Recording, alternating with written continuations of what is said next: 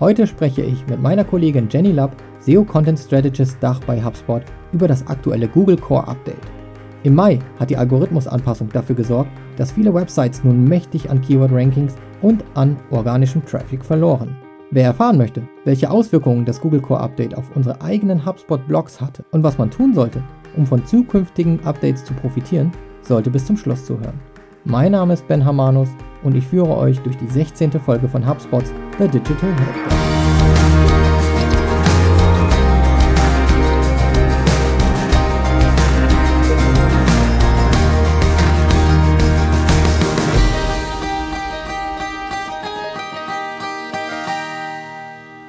Jenny, stell dich doch einmal ganz kurz vor. Ja, hi, hallo Ben, ähm, hallo Zuhörer. Ich freue mich, dass ich heute mit dabei sein darf. Ich bin seit äh, drei Jahren bei HubSpot und bin im International SEO-Team für die deutschen Seiten zuständig. Das heißt, ich verantworte die Content-Strategie des oder die SEO-Content-Strategie des deutschen Blogs, der Webseiten und allem, was halt so SEO-mäßig anfällt. Ich habe ähm, vor drei Jahren bei HubSpot angefangen als Content-Marketer, also bin eigentlich eher aus dem Content-Bereich, habe aber vorher auch viel im SEO gearbeitet und bin dann seit anderthalb Jahren ins, im SEO-Team und kümmere mich hauptsächlich um äh, die deutschen Seiten. Wenn du sagst hauptsächlich die deutschen Seiten, was heißt das so? Ich bin jetzt seit ein bisschen mehr als einem halben Jahr bei HubSpot und ich war beeindruckt, wie viel Content wir produzieren. Ich habe das nicht erahnen können, aber sag doch mal ganz kurz, mit welcher Stückzahl wir da arbeiten.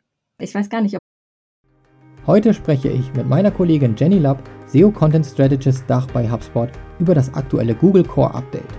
Im Mai hat die Algorithmusanpassung dafür gesorgt, dass viele Websites nun mächtig an Keyword-Rankings und an organischem Traffic verloren.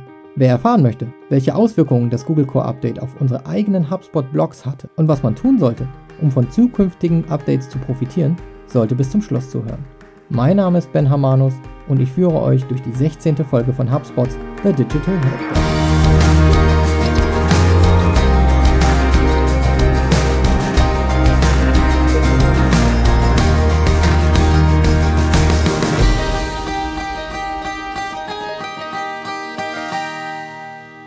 Jenny, stell dich doch einmal ganz kurz vor.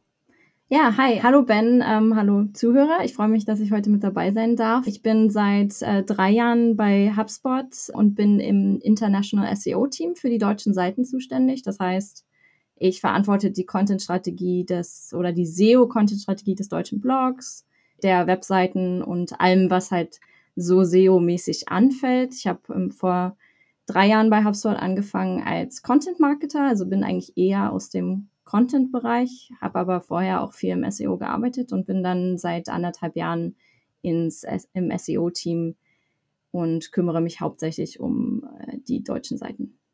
Wenn du sagst hauptsächlich die deutschen Seiten, was heißt das so? Ich bin jetzt seit ein bisschen mehr als einem halben Jahr bei HubSpot und ich war beeindruckt, wie viel Content wir produzieren. Ich habe das nicht erahnen können, aber sag doch mal ganz kurz, mit welcher Stückzahl wir da arbeiten ich weiß gar nicht, ob ich die Zahlen direkt sagen darf, aber man sieht es natürlich an unserer Publikationsfrequenz auf dem deutschen Blog. Also wir sind jetzt gerade bei 14 bis 15 Artikeln, die im, in der Woche auf dem deutschen Blog live gehen. Und diese Strategie ist eigentlich daher gerührt, dass wir natürlich mit unserem Produkt bei HubSpot eine sehr große Bandbreite haben. Also wir haben ja Sales, Service und Marketing-Produkte, die dementsprechend auch viel Content anziehen. Also wir haben natürlich viel Interesse im Tofu-Bereich für die unterschiedlichsten Themen. Und wir haben halt einfach festgestellt, dass wir viele Themen gar nicht abdecken, aber es ist so viel gibt, was wir, worüber wir schreiben können und was auch direkt nah an unserem Produkt ist, dass wir dann letztes Jahr gesagt haben, okay, wir shiften die Strategie um. Wir versuchen mehr targeted Content auf Suchvolumen zu produzieren und das anhand der Themencluster-Methode, die vor zwei, drei Jahren das erste Mal so richtig durchgestartet ist, also auch auf dem .com-Blog und auf anderen Blogs, die, die wir von HubSpot aus haben. Und da haben wir mit dem sogenannten Search Insights Report, wie wir das auch nennen, den kann man auch tatsächlich runterladen bei uns, die Vorlage. Also auf ich glaube, offers.hubspot.de slash Search Insights Report kann man sich eine Vorlage dafür runterladen. Und in diesem Report sind quasi für jedes einzelne Themencluster, was irgendwie mit unserem Produkt zu tun hat, sei es Social Media Marketing oder Vertriebsgespräche bis hin zu Kundenkommunikation im Servicebereich. Da unterscheiden wir quasi verschiedene Cluster, die wir abhandeln wollen, wo die Themen ein bestimmtes Suchvolumen haben. Also wo wir einfach sagen, okay, wir haben bestimmte Bereiche, die unser Blog abhandeln sollte und dafür wollen wir auch ranken. Und dieser Search Insights Report ist total Search-driven und konversionsoptimiert. Das heißt, jedes einzelne Keyword wird einem Blogbeitrag angelegt, der verschiedene Unterkeywords bedienen soll um dann wiederum mit dem kompletten Cluster verlinkt zu werden. Das heißt, es wird kein Post gepublished, der nicht irgendwie mit anderen Posts verlinkt ist. Das ist schon mal eine ganz große Strategie, die wir da fahren, mit der wir sehr, sehr gut fahren im Moment. Also vielleicht hier nochmal ganz kurz, warum gehen wir hier so ins Detail? Ich glaube, bei diesem Google Core Update und auch allen anderen Updates, wenn man dazu sich äußert, ist es immer ganz wichtig auch zu wissen, was macht derjenige, diejenige. Und äh, Jenny ist ganz tief im Thema drin und beobachtet eine Vielzahl von Keywords. Jenny, kannst du vielleicht dazu sagen, wie viele Keywords du ungefähr monitorst? Kannst du das ad hoc überhaupt abrufen? Also wir haben jetzt seit letztem Jahr vier Search Insights Reports, das ist nur für den Blog, und haben wir vier Search Insights Reports gepublished und jeder Search Insights Report hat ungefähr 250 Keywords. Okay. Also die so viel monitor ich im Moment und mit jedem Quartal kommt ein neuer Search Insights Report dazu. Und da beobachtet man natürlich einige an Keywords. Und das sind nur Keywords für den Blog. Wir haben natürlich für Produktsachen ganz andere Keywords, die natürlich ähm, okay. einen ganz anderen Search Intent haben. Und man muss dazu sagen, wir befinden uns im B2B und nicht im B2C, genau. wo man ja. wahrscheinlich natürlich, wenn man jetzt ein Zalando ist, ein paar Millionen Keywords vielleicht trackt. Ja. Aber wir sind im B2B und das ist schon eine ganze Menge, was Jenny sich da anschaut. Für die Zuhörer einfach mal. Jenny, lass uns mal gemeinsam auf das Google Core Mai 2020 Update schauen. Ich schaue da auch immer drauf. Es berührt mich ja irgendwie am Rande, dadurch, dass ich den Schwerpunkt Content Marketing habe. Aber auch ich finde es immer sehr spannend zu wissen, wo bewegen sich jetzt die Algorithmen hin. Und klar, Google ist immer auf der Suche nach Content, der nutzerfreundlich ist und hilft. Aber trotzdem kann man ja immer ein bisschen reinschauen und sehen, was passiert da draußen, wer verliert und wer gewinnt an Rankings mhm. und daraus ableiten, was zumindest Google als hilfreich für den User empfindet und wo es hin optimieren möchte. Deswegen meine Frage, wenn du die letzten Wochen beobachtet hast, vielleicht auch andere Meinungen beobachtet hast, Ableitung, deine eigenen Analysen gefahren hast, hast du Ableitungen, was gerade passiert und kannst das irgendwie deuten?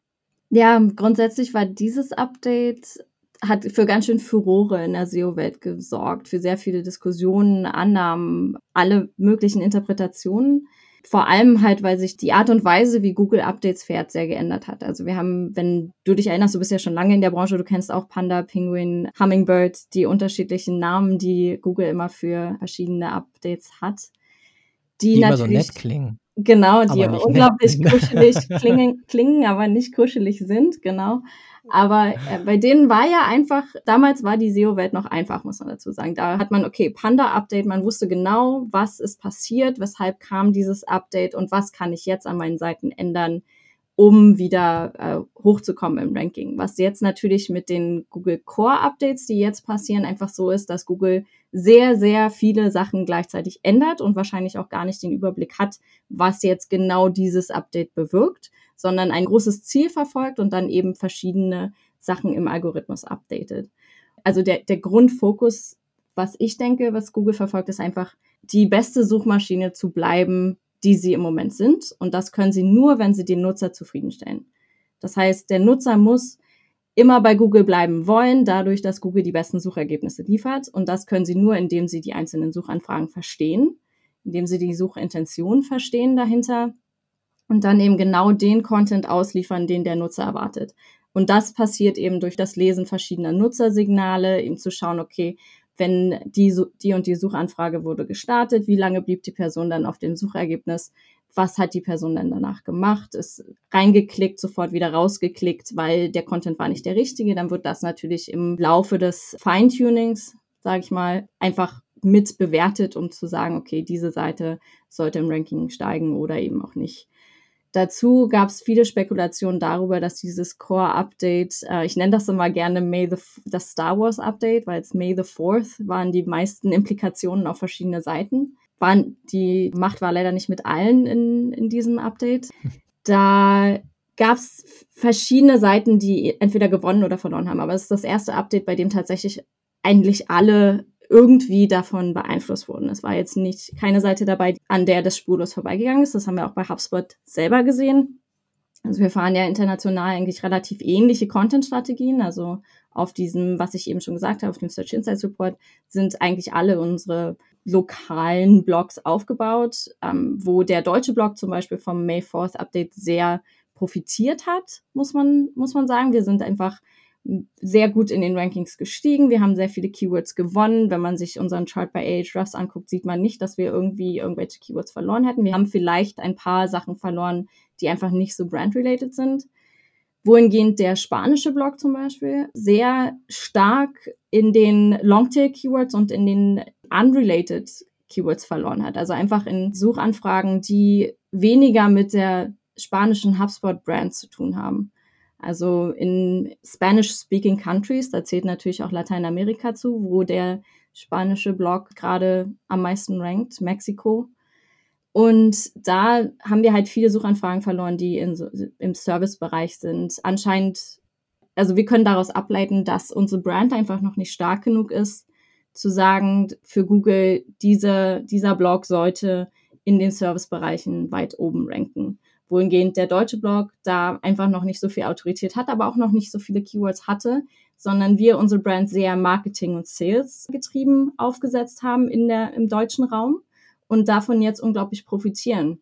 Wo, wenn man sich andere Seiten, die ähnliche Themen abhandeln, wie zum Beispiel Vertriebszeitung, die, also vertriebszeitung.de, die gerade ein bisschen verloren hat nach dem May-Update, wo man dann vielleicht überlegt, okay, haben, sind da jetzt Suchanfragen dabei, die einfach viel zu generell sind? wo vielleicht eher Rechtsseiten, also Rechtsberatungsseiten oben ranken sollten, wie Unternehmensgründung etc. Also solche Suchanfragen, die einfach ein bisschen spezifischer sind, wo Google eben sagt, okay, da sollte jetzt keine Unknown Brand oben sein, sondern tatsächlich eine Autorität, der man vertrauen kann in diesem Bereich.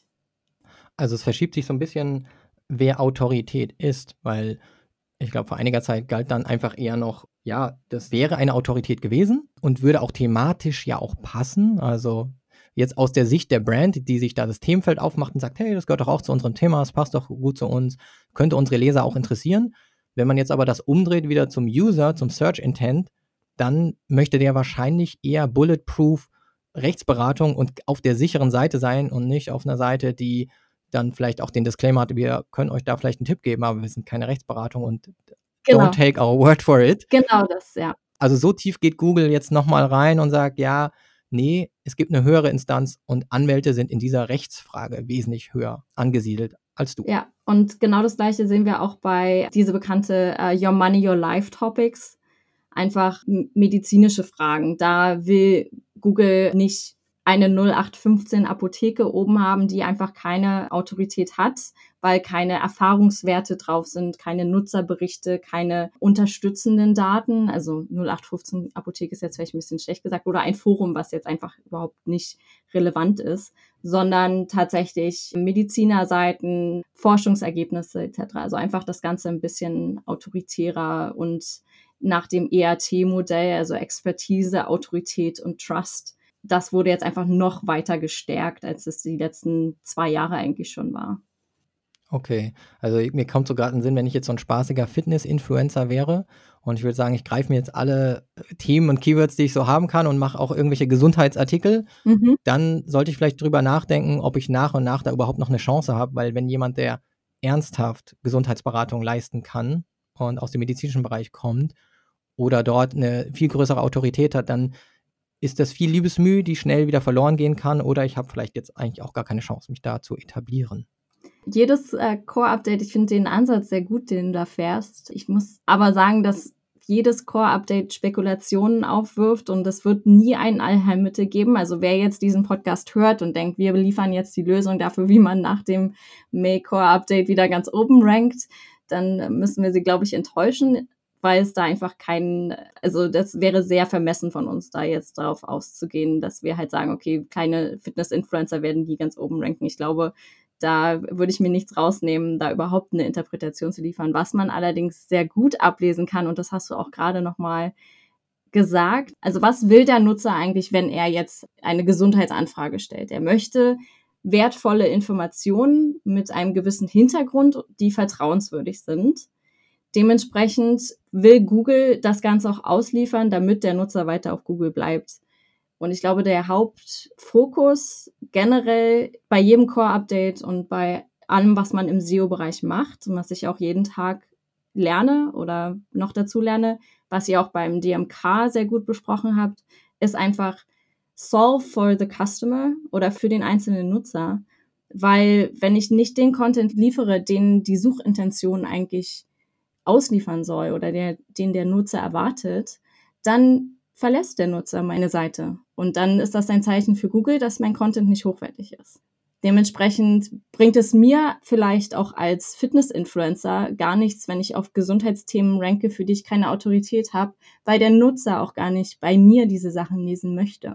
Also da muss man sich dann noch immer noch mal Gedanken machen, wofür macht es eigentlich Sinn zu ranken? Das ist genauso wie Google aufgeräumt hat bei den ganzen branded Keywords. Das, also wir hatten zum Beispiel auf dem deutschen HubSpot Blog viele Rankings für einfach Instagram, für einfach Pinterest, für Facebook.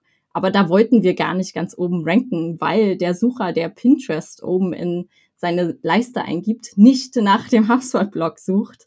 Also ganz bestimmt nicht. Die wollen natürlich direkt auf Pinterest gehen. Dementsprechend bringt uns A, der Traffic nichts und B, auch einfach der Nutzer, der, den wollen wir natürlich nicht erreichen. Wir wollen den Nutzer erreichen, der sich mit Pinterest Marketing beschäftigt, der ein bisschen mehr darüber lernen möchte, wie er Pinterest im Marketing-Mix einsetzt. Und genauso muss man mit jeder einzelnen Suchanfrage umgehen, um zu gucken, was ist die Intention dahinter und was möchte ich dem Nutzer ausliefern und würde ich diesen Content auch selber gerne lesen, um halt dafür zu sorgen, dass er dann auch dementsprechend geteilt wird und die Nutzersignale wieder so eingesteuert werden, dass man eben auch weiterhin ganz oben bleibt in, im Google-Ranking.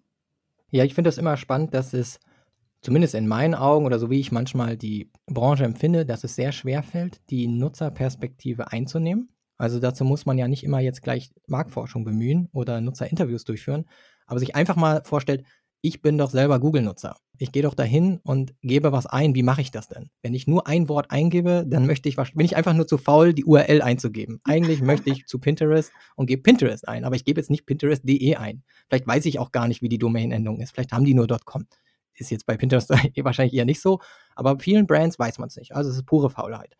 Und da einfach mal drüber nachzudenken, was wollen die denn? Ähm, oder wie nutze ich es? Und wie möchte ich bedient werden? Diese Perspektive einzunehmen, wie du gesagt hast, mit der Fitness-Influencerin oder dem Fitness-Influencer. Du würdest jetzt nicht definitiv einfach sagen, ja, so ist es und das braucht man nicht zu machen, aber vielleicht eine Anregung von uns beiden, ganz klar darüber nachzudenken, was ist dein Business? und wo kannst du oder willst du überhaupt Autorität sein, weil du willst letzten Endes auch eine Reichweite bei Menschen, die sich auch für deine Dienstleistungen oder Produkte interessieren. Und dazu hat man zwar schon immer geraten, ich denke, HubSpot hat auch schon immer dazu geraten, auch gerade beim Onboarding des, des Produktes. Das habe ich ja auch durchgemacht mhm. ähm, bei HubSpot und habe auch mit diesen Clustern gearbeitet und finde das auch ein super, super Weg, sich eine Content-Welt aufzubauen, eine sinnvolle dass man da wirklich ganz klar dann zum ersten Mal vielleicht auch wirklich nachdenkt, was sind wirklich meine Schwerpunktthemen und was sind so kleine Themeninseln, die noch so dazugehören, aber dass man wirklich das einmal auch straff zieht und merkt, okay, ja, ich bin dann vielleicht doch nicht im Bereich Legal unterwegs das, oder Rechtsberatung. Vielleicht halte ich da mal mich ein bisschen von fern. Letzten Endes findet man raus, es gibt eh immer tausend Themen mehr, die man eigentlich bemühen kann und immer weniger Zeit als Themen. Also kann das man auch mal den Sinn da ein bisschen schärfen. Ja, das, das stimmt auf jeden Fall. Das stelle ich auch jedes Mal bei der Content-Strategie fest, dass ich irgendwann so denke, in so ein kleines Hasenloch falle und dann irgendwann nicht mehr rauskomme und mich dann wirklich erstmal, okay, was ist jetzt die Buyer-Persona, die quasi dieser Content erreichen soll und was will die Person, wenn sie auf diesen Content kommt. Da zählen dann auch so Sachen rein, wie welche anderen Formate sollte ich da bieten, auch wenn das jetzt vielleicht weit weg klingt von SEO. Aber SEO sollte eigentlich nicht mehr abgegrenzt vom normalen Marketing behandelt werden, denn die einzelnen Content-Formate, die ich anbieten sollte, beruhen auch darauf, was liefern andere Seiten in der Google-Suche aus. Also wenn ich jetzt zum Beispiel eine Seite anbiete, äh, einen Blogartikel auf meiner Seite habe, der sehr lang ist, den man sich aber nicht sofort durchlesen kann, weil man sitzt gerade in der Bahn oder, oder ist gerade irgendwie unterwegs und kann das nicht wirklich gucken, aber hat das Ganze auf irgendeine Weise gefunden, dann muss ich doch als, also denke ich als SEO zum Beispiel schon daran, okay, die ersten zehn Suchergebnisse für dieses Keyword bieten Videos und Audioformate mit an. Das heißt, in meiner Keyword, in meinem Contentplan, in meinem Search Insights Report gebe ich schon Vorschläge dafür, dass ich halt sage, okay, dieser Content sollte, weil die ersten zehn Suchergebnisse auch diesen Content bieten, sollte noch geiler sein. Das heißt, ich muss noch Content, ich muss das irgendwie übertreffen, was jetzt schon angeboten wird, um halt dafür zu sorgen, dass der Nutzer eben genau meinen Content besser findet als das, was so schon in den ersten zehn Suchergebnissen geboten wird. Und da muss ich eben daran schauen, welche Content-Formate werden jetzt angeboten. Sind da Videos verlinkt auf dem YouTube-Kanal? Gibt es vielleicht sogar ein Videokarussell? Gibt es Bilder, die irgendwelche Infografiken etc., die da nochmal extra angeboten werden, die dann natürlich auch wieder zum Teilen anregt, aber in erster Instanz natürlich auch dafür sorgen sollen, dass der Nutzer über Google auf unseren Blogartikel mit diesen unterschiedlichen Content-Formaten stößt. Ich glaube, Jenny, da müssen wir nochmal eine weitere Folge dazu aufnehmen, denn äh, auch ich bin der Meinung, YouTube und die Podcasts werden ja auch immer stärker eingebunden in die Suchergebnisse. Und wie du schon sagst, bevor man irgendwie vielleicht nochmal 15 weitere Themen aufmacht, sollte man nachschauen, wie kann man die Themen, in denen man wirklich eine Autorität ist, auch in anderen Formaten anbieten, um in den Suchergebnissen zu erscheinen, weil Google sie in so vielen verschiedenen Formaten ausspielt, die Suchergebnisse, dass dann andere eben gefunden werden, weil die einen Podcast dazu haben oder mal dazu interviewt wurden. Genau, genau. Da könnte ich auch stundenlang drüber philosophieren, glaube ich, über, über die unterschiedlichen Content-Formate. Und ich glaube, die Quintessenz auch aus diesem Core-Update, was wir wieder lernen, ist, also es war ja auch nicht das erste Update dieses Jahr, das erste war ja im Januar, dass wir da auch einfach uns immer wieder zurückversetzen in den Nutzer, was will der Nutzer und auch einfach als SEOs und auch als Marketer, nicht nur das Ganze jetzt mal zusammen betrachtet, dass wir uns immer wieder ins Gewissen rufen, dass wir nie fertig sind, dass Google immer an seinem Algorithmus drehen wird, das heißt immer versuchen wird, die Suchergebnisse zu verbessern, dass sich unsere Art und Weise, wie wir suchen, auch stetig verändert.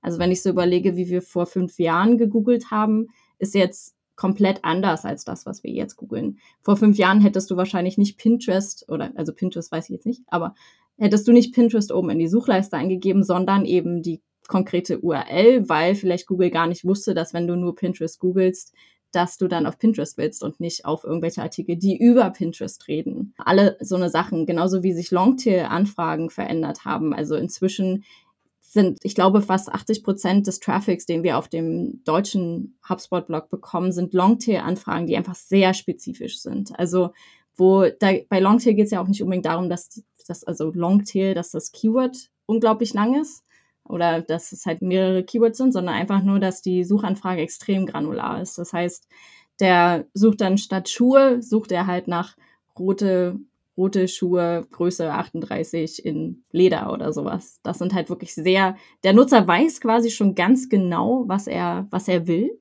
Und genau da kann man als SEO sehr gut ansetzen und diese Suchanfrage eben beantworten, auch wenn das Suchvolumen vielleicht nicht unbedingt hoch ist, aber dafür zum Beispiel für Produktseiten sehr, sehr wertvoll sein kann, wenn man genau weiß, okay, der, der Nutzer weiß schon genau, was er will. Ähm, er hat sich mit HubSpot schon beschäftigt oder mit anderen meiner Wettbewerber und ich schaue halt eben genau, wie kann ich seine Frage jetzt beantworten. Ja, und da verändert sich ja auch immer mehr, wie wir Google nutzen. Das merke ich auch einfach, wenn ich mit ähm, meinen Kindern spreche, die ganz klare Suchanfragen stellen und mir dann auch sagen, was ich eintippen soll. Meine Vierjährige sagt dann, gib ein Disney plus Eiskönigin 2 und gibt mir alles vor, weil sie wissen will, ob das jetzt schon verfügbar ist. Mhm. Und da weiß ich, die, die weiß ganz genau, wie das auch funktioniert. Und jeder lernt immer mehr und immer spezifischer Suchen einzugeben und hat auch eine ganz krasse Erwartungshaltung, was er als Ergebnis haben möchte. Und die muss eben bedient werden, weil sonst ist ja Enttäuschung angesagt. Und wie du schon vorhin gesagt hast, in den meisten Fällen dann auch eben der Absprung, weil man sehr genau weiß, ich möchte diesen braunen Lederschuh haben. Mhm. Ich sehe einen roten Lederschuh. Das ist ganz falsch. Und dann hat dieses Suchergebnis keine Chance, weil man ja nicht in irgendeine man browst nicht aus Spaß irgendwie nur rum und genau. will sich inspirieren lassen, dann würde man vielleicht was anderes eingeben, mhm. aber man hat eine klare Vorstellung und die sollte man nicht enttäuschen. Genau, und da kommen wir auch wieder auf die unterschiedlichen Formate. So eine Suchanfrage kann natürlich, also die Intention ist auch davon bestimmt, in welchem Format ich na, am Ende google. Das heißt, gehe ich, gebe ich in eine Suchanfrage ein und gehe direkt auf die Bildersuche, dann weiß Google, okay, ich suche vielleicht nach Inspiration. Während, wenn ich direkt auf Google Shopping gehe, zum Beispiel schon genau weiß, was ich eigentlich will und jetzt auch direkt kaufen möchte. Sowas kann Google halt alles auslesen und werden sie auch zukünftig noch, um einfach noch viel bessere Suchergebnisse zu liefern. Okay, Jenny, wenn wir jetzt den Zuhörern mal so ein paar Tipps an die Hand geben wollen. Ich weiß, das ist so ein bisschen in die Zauberkugel gucken und es irgendwie deuten oder sagt man da im T-Satz lesen oder so. Aber du machst ja auch deinen SEO-Job und du musst auch nach bestem Wissen und Gewissen einfach nach dem handeln, was du herauslesen kannst oder was du denkst, was hilft. Und du sagst ja User Intent erkennen. Was sind so zwei bis drei Dinge, die du jetzt den Zuhörern mit an die Hand geben willst, um vielleicht auf das nächste Core-Update besser vorbereitet zu sein oder so zu optimieren, dass es wirklich dem User hilft und das dann auch von Google bevorzugt wird?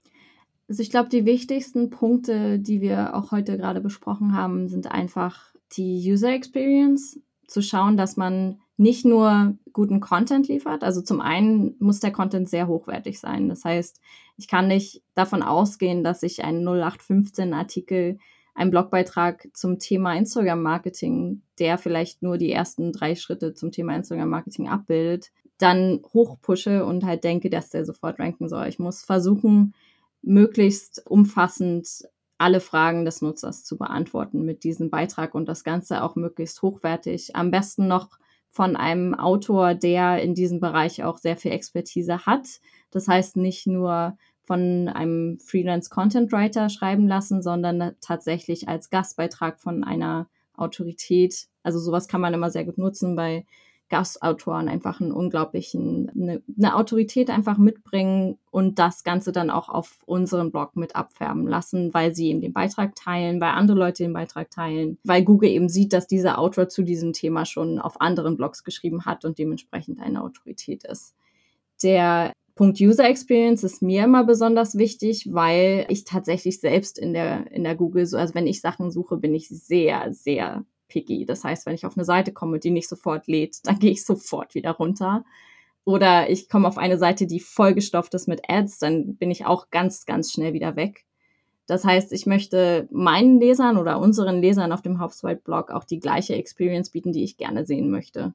Das heißt, müsste möglichst schnell laden. Ich, sie muss einfach teilbar sein. Sie muss mir vielleicht noch extra Content anbieten, dass ich den Content als PDF runterladen kann, wenn ich gerade keine Zeit habe. Andere Audioformate oder, oder Videos mit anbieten. Einfach die möglichst alle umfassende User Experience bieten, die man sich selbst auch einfach wünscht von anderen Seiten. Also das ist gar nicht so, weit hergeholt. Das ist genauso wie im E-Mail-Marketing soll man auch keine E-Mail versenden, die man selbst nicht gerne erhalten würde. Und genauso sollte man das mit jedem einzelnen Content-Piece, den man auf seinem Blog oder auf seiner Webseite publiziert, machen, dass man eben genau die Sachen publiziert, die man selbst auch lesen will und die man selbst interessant findet, um halt auch als Marke dahinter stehen zu können. Okay, vielen Dank. Wenn man sich noch ein bisschen tiefer reinlesen möchte und noch vielleicht ein paar Tipps mehr abgreifen möchte, was hast du so für weiterführenden Content, den du empfehlen kannst? Da gibt es einiges. Ich glaube, das erste, was man sich als SEO immer anguckt, ist natürlich der Google Webmaster Blog. Es gibt jetzt auch einen neuen Podcast von, von Google, Google uh, Off the Record, der, der Podcast, uh, Search of the Record. Okay. Wird auf jeden Fall sehr spannend. Ich höre mir zum Google Core Update allgemein, finde ich die Podcast-Episode von UMT sehr, sehr gut, mit, ähm, auch mit Olaf Kopp dabei. Da geht's sehr konkret um die einzelnen Aspekte des Updates. Sehr viel umfangreich. Ich glaube, die Folge geht anderthalb Stunden, wenn mich jetzt nicht alles. Also ist sehr, sehr lang und sehr umfangreich.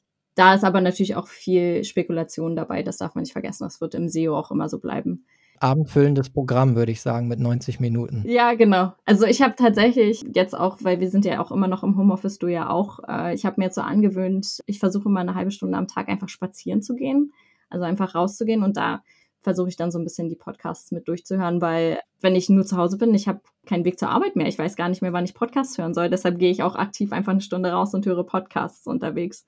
Das ist halt eigentlich ja sehr entspannt ist, muss ich sagen, besonders jetzt bei dem schönen Wetter. Dann als nächster Tipp, äh, ich bin ich großer Fan von SEO Südwest und als SEO-Einstieg natürlich die ähm, Quality Rater Guidelines von, von Google selbst von 2015. Die werden ja auch immer aktualisiert, wo es auch nochmal um EAT, also um Expertise, Authority und Trust geht. Und äh, um da so ein bisschen einzusteigen, das ist, glaube ich, sehr hilfreich. Dann als letzten Tipp auf jeden Fall den Beitrag von Mary Haynes.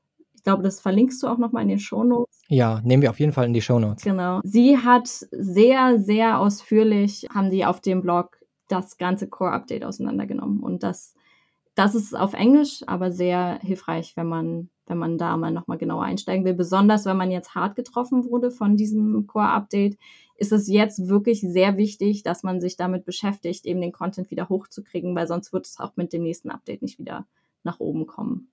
Also hier die Warnung, es wird nur schlimmer für die, die jetzt schon getroffen wurden. Kommt nicht irgendwann das Update, das einen dann wieder hochschraubt, also mit geringer Wahrscheinlichkeit? Ja, mit sehr geringer Wahrscheinlichkeit, weil einfach die letzten zwei Updates sehr auf die Nutzer-Experience und die einfach ein sehr cleanes Update, was halt sehr auf die Qualität abgezielt hat, war. Und da muss man jetzt tatsächlich mal rangehen und gucken. Wenn man tatsächlich vor dem Core-Update, vielleicht ein paar Wochen oder ein paar Tage vor dem Core-Update einiges schon geändert hat an der Seite.